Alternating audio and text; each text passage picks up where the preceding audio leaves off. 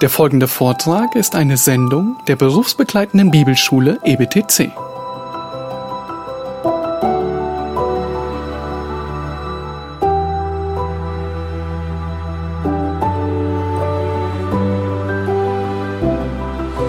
Ja, wir hatten die Frage gestellt, wer schrieb das Buch Hiob? Und jetzt äh, die Antwort.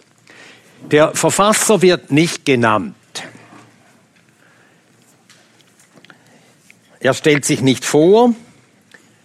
Nun, wir wissen, das Buch ist ein von Gottes Geist inspiriertes Buch. Und äh, Hiob, dieser Mann Hiob hat wirklich gelebt. Jakobus erwähnt ihn. Und zudem zitiert der Apostel Paulus aus dem Buch Hiob alles aus heiliger Schrift. So haben wir also diesen Beleg, diese Bestätigung durch das Neue Testament, dass das Buch Hiob heilige Schrift ist. 1. Korinther Kapitel 3. Bitte. Mikro ist aus. Äh, ja. Es wurde gesagt, das Mikro sei aus. Also ich habe da nichts verstellt. Also. Ist jetzt? Aha, jetzt, ja, gut. Dann kann ich ja flüstern, meine Stimme ein bisschen schonen. Aber ich kann das eben fast nicht. Irgendjemand müsste mich da bremsen. Vielleicht könnt ihr mich ein bisschen bremsen, dass ich ein bisschen ruhiger. ja, äh, also es ist heilige Schrift. 1. Korinther 3, Vers 19. 1. Korinther 3, Vers 19. Denn die Weisheit dieser Welt ist Torheit bei Gott. Denn es steht geschrieben, der die Weisen fängt in ihrer List. Und wenn immer dieser Satz im Neuen Testament verwendet wird, wie geschrieben steht oder denn es steht geschrieben, dann wird Heilige Schrift zitiert. Also ist, ja, ist Hiob Heilige Schrift. Und darum haben die Juden das Buch Hiob immer als einen Teil des ihnen überlieferten Kanons, als der ihnen überlieferten Sammlung heiliger Schriften angesehen. Immer. Und wir dürfen nicht vergessen, was Paulus im Römerbrief im Kapitel 3 im Vers 2 sagt. Römerbrief, Kapitel 3, der Vers 2. Wir lesen die Verse 1 und 2. Römerbrief, Kapitel 3, die Verse 1 und 2. Was ist nun der Vorteil des Juden oder was der Nutzen der Beschneidung? Viel in jeder Hinsicht. Denn zuerst einmal sind ihnen die Aussprüche Gottes anvertraut worden. Paulus bestätigt also, dass die Juden die sind, welche die Aussprüche Gottes haben. Und wenn man wissen will, was im ersten Jahrhundert heilige Schrift war, also noch ehe ein neutestamentliches Buch geschrieben war, man konnte die Juden fragen. Und was die Juden als heilige Schrift bezeichneten, das ist heilige Schrift. Das ist das Alte Testament. Und sie haben als heilige Schrift nur die Bücher anerkannt, die auch wir heute als das Alte Testament haben. Und darunter eben auch Hiob. Also Hiob ist von Gott den Juden gegebene Sammlung von Aussprüchen Gottes. Das Buch Hiob sind Aussprüche Gottes. Aber wir wissen immer noch nicht, wer der Autor ist. Nun, der endgültige, wirkliche Autor ist Gott, Gott, der Heilige Geist. Aber wer war das Werkzeug? Wer schrieb das Buch nieder? Nun, einige haben die Meinung vertreten, Mose habe das Buch geschrieben während seines 40-jährigen Aufenthaltes im Land Midian. Und wenn es Mose war, das wird auch erklären, warum in den einleitenden zwei Kapiteln und im letzten Kapitel des Buches jeweils ein Name Gottes vorkommt, der im Buch Hiob außer an einer Stelle sonst gar nie erwähnt wird. Yahweh. Yahweh. Wir lesen von Yahweh in Kapitel 1 und 2 und in Kapitel 42, äh, Kapitel 38 bis 42. Da kommt Yahweh vor, der Herr Yahweh. Aber inmitten des Buches nur noch an einer Stelle. Sonst immer entweder Gott oder dann Shaddai. Shaddai. Der Allmächtige. Das wäre für die Theorie äh, stützen, ja, mit Mose hängt da besonders zusammen der Name Yahweh, steht ausdrücklich in 2. Mose 6. Aber wir wissen es nicht. Andere halten äh, Salomo für den Schreiber, und zwar aufgrund eben von gewissen äh, verwandten Gedanken. Und jetzt äh, schlagen wir noch einmal Kapitel 28 auf. Hiob Kapitel 28, Vers 28. Hiob 28, Vers 28. Und zum Menschen sprach er, siehe, die Furcht des Herrn ist Weisheit und vom Bösen Weichen ist Verstand. Und solche Sätze finden sich im Buch der Sprüche, ja. Nun, die Ähnlichkeiten lassen sich natürlich, wie mir scheint, einleuchtender so erklären. Das Buch Hiob, wir werden es sehen, das Buch Hiob ist das äh, älteste Buch in der Bibel. Wenn Hiob es schrieb, das älteste Buch in der Bibel. Also wenn Hiob selbst eben der Autor ist. Und dann wäre eben Hiob das literarische Vorbild gewesen. Und Salomo hat natürlich all das gelesen und kannte natürlich Hiob sehr gut, als er seine Bücher schrieb. Und so wäre Hiob das Vorbild gewesen, von dem Salomo gelernt hätte. Scheint mir einleuchtender, eine einleuchtende Erklärung.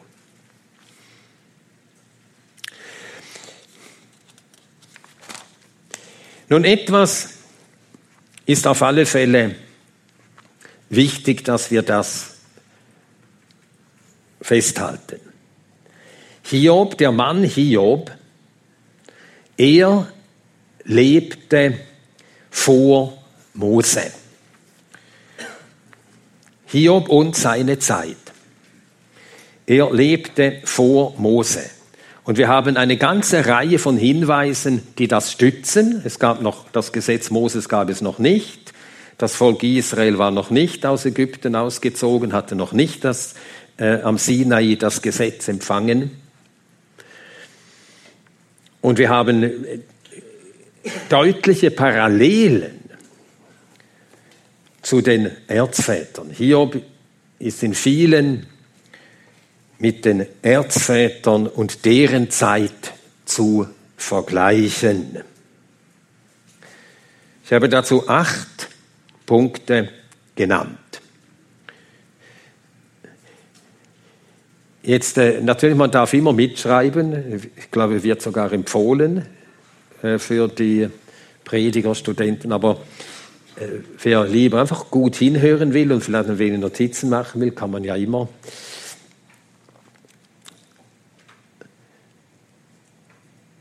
Äh, die, der Kommentar zum Buch Hiob, den ich vor, vor 20 Jahren, nein, nein, mehr als 20 Jahren schrieb, ist inzwischen im CLV-Verlag erschienen.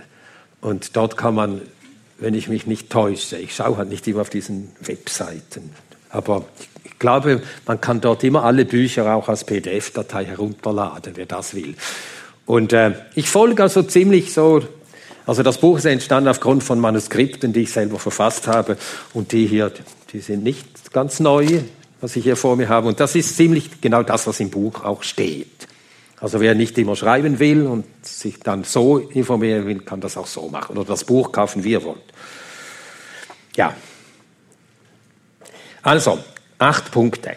Erstens, Hiob lebte nach der Wiederherstellung noch 140 Jahre.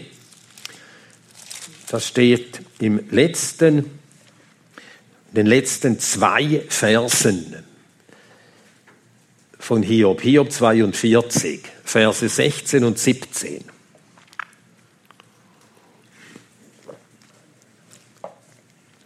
Da steht Hiob 42, Verse 16 und 17. Und Hiob lebte nach diesen Dingen 140 Jahre. Und er sah seine Kinder und seine Kindeskinder vier Geschlechter. Und Hiob starb alt und der Tage satt. Nun von Hiob heißt es in Kapitel 37, äh nicht 37, äh 32, Hiob Kapitel 32, Vers 6.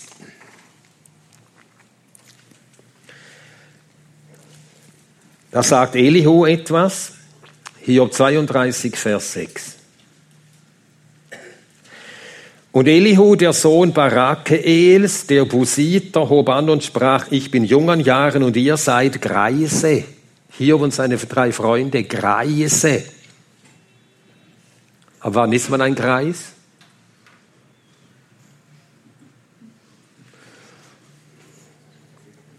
Ich werde übernächsten Monat 70. Man sagt mit, mit 70, ab 70 ist man ein alter Mann. Sagen wir, er sei 70 gewesen. Er bekam ja von allem, was er verlor, das Doppelte wieder. Und er meinte auch, er werde sterben. Das sagte er mehr als an einer Stelle. Er dachte, er werde sterben. Also er wäre dann, sagen wir, mit 70 gestorben und bekam auch hier noch einmal das Doppelte, noch einmal die doppelte Lebensspanne dazu, eben 140. Dann wäre er 210 Jahre alt geworden. Und das passt in die Zeit der Erzväter. Auch diese äh, Ausdrucksweise, er starb alt und der Tage satt. Das wird von Abraham gesagt. Schlagen wir das auf. 1. Mose 25, Vers 8.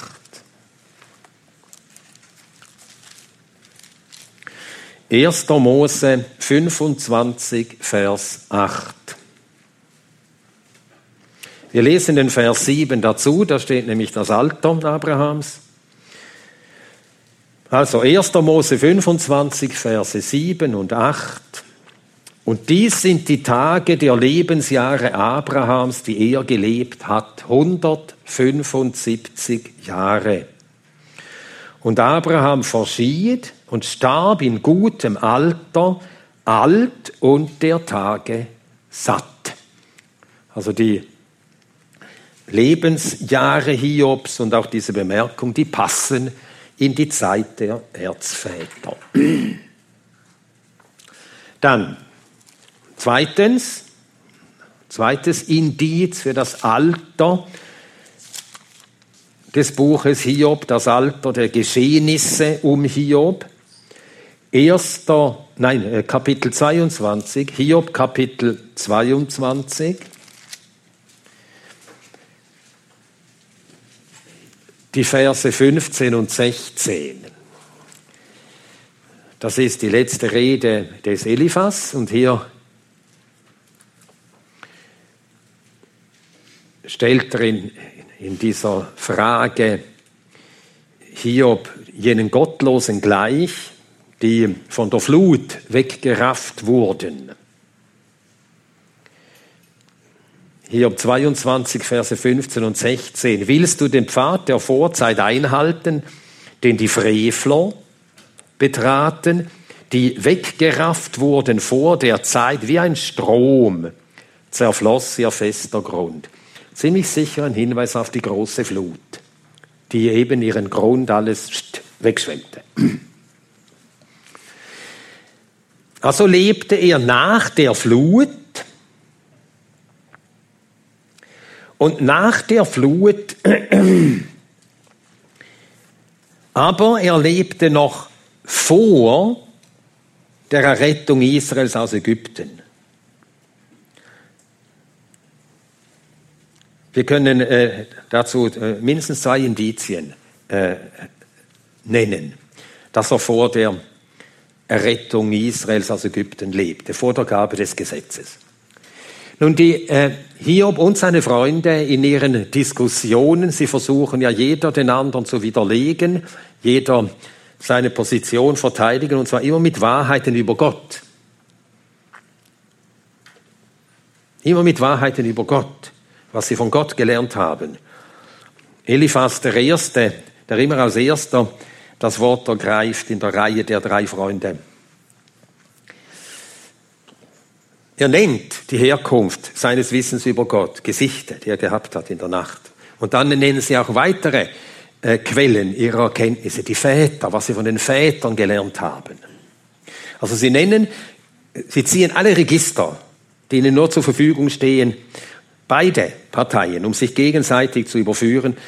Und auffälligerweise bezieht sich niemand, sie nennen auch alle Werke Gottes, von denen sie wissen, Gottes Wirken in der Schöpfung, Gottes Wirken in der Vorsehung, Gottes Wirken in der Rettung, Gottes Wirken in Gericht. Sie nennen alle Werke Gottes, die sie kennen, von denen sie wissen. Aber sie nennen nie Gottes Eingreifen und Rettung Ägyptens und sie nennen nie die Gabe des Gesetzes, sie nennen nie das Gesetz. Und wäre das Gesetz schon gegeben worden, dann hätten sie, und wäre die Errettung aus Israel schon passiert, dann hätten sie garantiert davon gewusst. Wie, wie können wir so sicher sein, dass sie davon gewusst hätten? Kann ja jetzt, einfach etwas behaupten, aber das muss man ja auch belegen können. Sie hätten es zitiert, ja, eben. Aber das setzt ja voraus, sie hätten es gewusst. Aber ich meine, wie kann man jetzt außerhalb des Buches Hiob das belegen, dass wenn die Errettung aus Ägypten geschehen wäre, dann hätte Hiob und hätten seine Freunde davon gewusst. Genau. Denn was sagt Rahab? Wer, wer hat Rahab gesagt? Ja. Ähm, also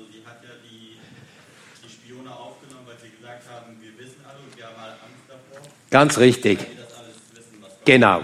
Also äh, Rahab im Land Kanaan, in Jericho, die wusste davon. Sie wusste davon, wie Gott Israel aus Ägypten herausgeführt hatte und sie durch das Meer geführt hatte. Und dann haben wir diese äh, Aussage auch in 2. Mose 15 selbst. Jenes Lied, das Mose und die Kinder Israel sangen, nachdem Gott sie durch das Schilfmeer geführt hatte. Und da steht 2. Mose 15, 14. 2. Mose 15, 14. Die Völker hörten es und sie bebten. Also die Völker ringsum wussten davon. Das hat sich sofort verbreitet, diese Kunde. Die Völker hörten es, sie bebten. Und Angst ergriff die Bewohner Philistäa. Sein Volk besonders wird erwähnt. Und so hätten Hiob und seine Freunde davon gewusst und sie hätten das auch genannt von Gottes großen Werken und Taten. Aber sie erwähnen das nie und daraus können wir doch mit Gewissheit folgern, Hiob lebte vor der Zeit, da Israel aus Ägypten geführt und ihm das Gesetz gegeben wurde. Also er lebte nach der Flut, aber vor der Gabe des Gesetzes. Dann drittens, ein drittes Indiz auf das Alter, das allerdings äh, in sich nicht äh, so schlüssig ist, aber ist ein äh, Indiz zweiten oder dritten Ranges, aber immerhin. Es müssen noch Saurier gelebt haben. Der Behemoth und der Leviathan. Hiob Kapitel 40, Vers 15 da sagt Gott zu Hiob, siehe doch den Behemoth. Also Hiob hat solche noch gesehen. Und dann spricht Gott zum Hiob vom Leviathan und spricht davon, wie Menschen dem gegenüber äh, hilflos und machtlos sind. Und nach der Flut müssen äh, Saurier noch eine ganze Zeit mit Menschen zusammen gelebt haben. Die Menschen kannten sie. Diese Monster, die Feuerspien. Und das hat sich erhalten in vielen Geschichten und Sagen von äh, Drachen, die eben Feuer spien und die getötet wurden. Ja. Wie sind die dann gestorben, ja, wahrscheinlich ausgestorben wegen klimatischer Veränderungen. Also nicht wie in der Flut, ist ja oft so ein Theorie, dass sie Äh, Ja, schon. Die meisten sind natürlich in der Flut, also mit Luther gesagt, ersoffen. Ja, er sagt die Dinge einfach so, wie sie sind. Sie sind ersoffen. Er sagt das auch von den Säuen, Säuen, die Säue, die aus dem Gadarener, äh, also die Dämonen in die Säue fuhren, stürzten den Hang hinab und ersoffen, so schreibt es Luther. Ja, das ist eben gut Deutsch. Von Tieren darf man das sagen. Äh, ja, die meisten, aber äh, Noah bekam ja den Befehl von äh, jeder Gattung zwei, ein paar mitzunehmen. Und er hat natürlich kleine mitgenommen, nicht ausgewachsene. Einfach kleine, vielleicht 10 Zentimeter lange Saurier, die dann 30 Meter wurden. Also ich hätte es so gemacht. Wahrscheinlich hat er es auch so gemacht. Ja, und die haben die Flut überlebt, natürlich. Sollten ja auch überleben. Gott wollte, dass von allen genommen wird. Fische muss er keine nehmen, die waren ja immer im Element. Ja, und der Leviathan war ja auch im Element, von dem musste er wahrscheinlich auch keinen mitnehmen. Gut, dann haben wir also äh, äh, das mit den Sauriern. Dann viertens, viertes Argument, Hiob bringt Opfer dar. Und das verweist auch in die Zeit vor der Gabe des Gesetzes. Vor der Gabe des Gesetzes hören wir von solchen, die Opfer darbrachten und die Gott dabei wohlgefielen. Es wird sogar von jemandem gesagt, dass er ein Priester Gottes des Höchsten war. Vor der Gabe des Gesetzes. Gehörte nicht einmal zum Volk Israel. Nämlich wer? Ja, Melchisedek, 1. Mose 14. Und so war Hiob einer der Gerechten unter den Nationen, hat Gott geopfert. Wir lesen von ihm in, schon in Kapitel 1, dass er Opfer darbrachte. Und zwar, das ist der fünfte Punkt. Hiob 1, Vers 5.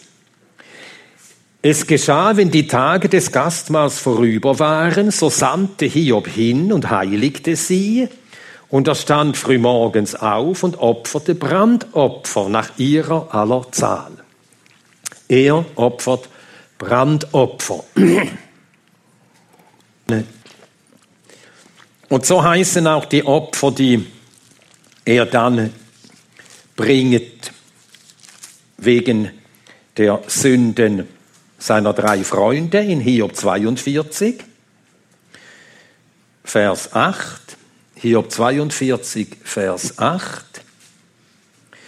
Und nun nehmt euch sieben Stiere und sieben Widder und geht zu meinem Knecht Hiob und opfert ein Brandopfer für euch und er wird für euch beten. Also auch hier Brandopfer. Und im ersten Mosebuch werden die Opfer, die Noah darbrachte, das Opfer, das äh, Abraham darbringen sollte, die werden auch Brandopfer genannt. 1. Mose 8, Vers 20. 1. Mose 8, Vers 20. Und Noah baute dem Herrn einen Altar und er nahm von allem reinen Vieh und von allen reinen Vögeln und opferte Brandopfer auf dem Altar. Brandopfer. Und 1. Mose 22,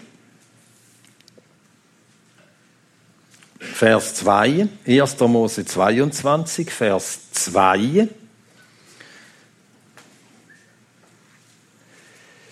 Und er, nämlich Gott, und er sprach, nimm deinen Sohn, deinen einzigen, den du lieb hast, den Isaac, und zieh hin in das Land Moria und opfere ihn dort als Brandopfer auf dem Berg, den ich dir sagen werde.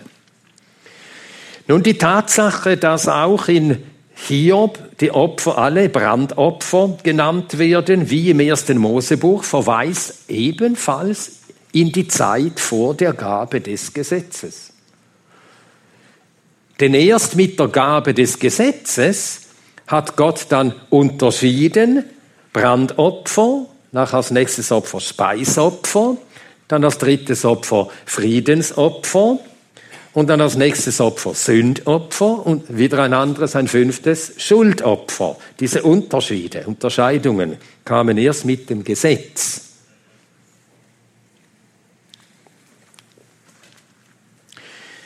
Und nach der Klassifizierung des äh, Gesetzes wären es Sündopfer gewesen, welche die Freunde Elihus darbringen, äh, die Freunde Hiobs äh, darbringen mussten. Sie hatten ja gesündigt. Und dann sagt Gott, jetzt bringt ein Opfer da, aber er sagt nicht Sündopfer, sondern Brandopfer, weil diese Unterscheidung noch nicht da war. Ja. Das wäre ein weiteres Argument, also das fünfte dafür, dass Hiob in die Zeit der Erzväter gehört. Dann sechstens, äh, das könnt ihr für euch selber äh, bestätigt finden, wenn ihr das einmal macht.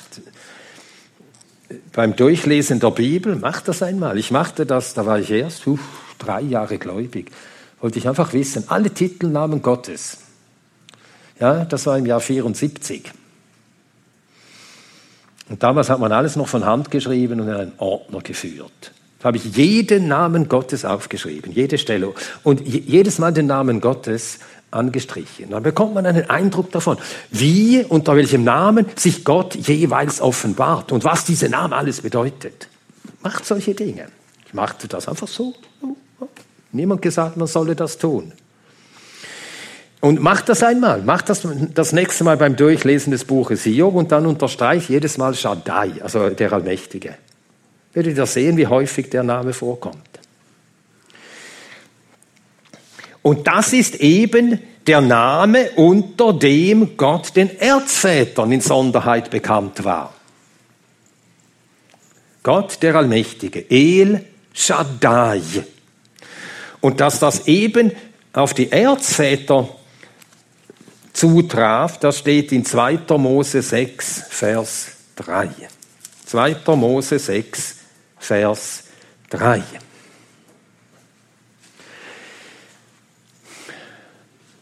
Wir lesen die Verse 2 und 3. Zweiter, habe ich erster gesagt, also zweiter Mose natürlich. Zweiter Mose 6, Verse 2 und 3. Und Gott redete zu Mose und sprach zu ihm, ich bin Yahweh, und ich bin Abraham, Isaac und Jakob erschienen als Gott, der Allmächtige. Eben als El Shaddai.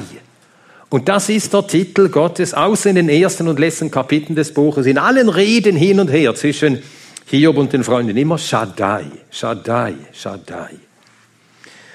Und das wiederum verweist in die Zeit der Erzväter.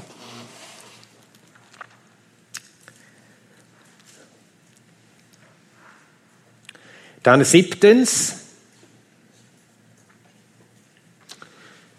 siebtes Indiz, Hiob lebt in einer Zeit, da der allgemeine und universale Abfall vom Glauben an den Schöpfer Gott noch nicht eingetreten war.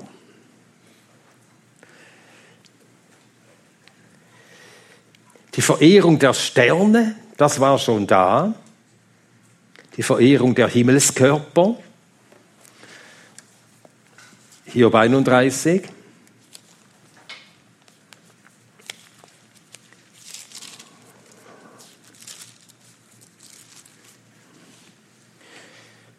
Hiob 31, die Verse 26 bis 28.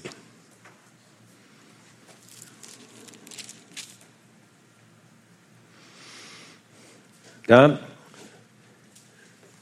sagt Hiob in einem Eid, Wenn ich die Sonne sah, wie sie glänze, das ist die, die Schwurformel im Hebräischen. Wenn ich so etwas getan hätte, dann möge Gott mich strafen. Also wenn ich die Sonne sah, wie sie glänzt und den Mond in Pracht dahinziehen und mein Herz im Geheimen verführt wurde und mein Mund meine Hand geküsst hätte, also wenn ich äh, so meine Verehrung gegenüber den Gestirnen ausgedrückt hätte, auch das wäre eine gerichtlich zu strafende Ungerechtigkeit. Nun, äh, in diesem Kapitel 31 zählt Hiob alle Sorten von Sünden auf. Sünde gegenüber Gott, Sünde gegenüber dem Nächsten und die verschiedenen Arten der Sünde gegenüber dem Nächsten zählt alles auf. Und auch verschiedene Arten von Sünden gegen Gott zählt er auf. Aber er nennt nie Abgötterei. Eine einzige Form der Abgötterei nennt er die Anbetung der Himmelskörper. Und daraus können wir folgern, dass er in einer Zeit lebte, da die Abgötterei noch nicht allgemein verbreitet war, wie sie nachher war unter allen Völkern. Alle Völker haben Abgötter verehrt, später. Das würde ja auch bedeuten, dass hier vor Abraham liegt, weil Terach war ja ein Götzen. Ja, das könnte sogar sein. Auf alle Fälle war das eine äh, gute Bemerkung. Also die Väter, sie lebten jenseits des Stromes und dienten fremden Göttern. Nun, äh, wir wissen nicht genau, was mit fremden Göttern gemeint ist, denn sie haben ja die Sterne für Gottheiten angesehen. Ob es äh, Götzenbilder waren. Aber auf alle Fälle äh, verweist auch das in die Zeit der Erzväter. Und schließlich achtes Argument, es wird als gängige Währung, also man hat ähm, Silber und Gold, hat man äh, in äh, Werteinheiten eingeteilt. Nach dem Gewicht wird das gewesen sein natürlich. Und so heißt es in Hiob Kapitel 42. Im Vers 11. Hiob 42 im Vers 11. Und alle seine Brüder und alle seine Schwestern und alle seine früheren Bekannten kamen zu ihm und sie aßen mit ihm in seinem Haus und sie bezeugten ihm ihr Beileid und trösteten ihn wegen all des Unglücks, das der Herr über ihn gebracht hatte. Und sie gaben ihm jeder eine Kesita und jeder einen goldenen Ring. Also Kesita war, hatte bestimmtes Gewicht, ein goldener Ring, konnte dicker und dünner, größer und kleiner sein, aber Kesita eine feste Währung. Und die verweist wieder in die Zeit der Erzväter. 1. Mose 33, 19. 1. Mose 33, 19.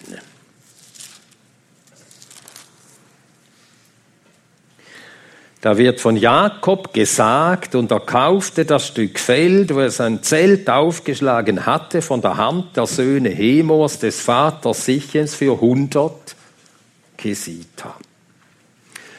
Gut, das sind also die Argumente für das Alter Hiobs, für die Zeit, in der er lebte.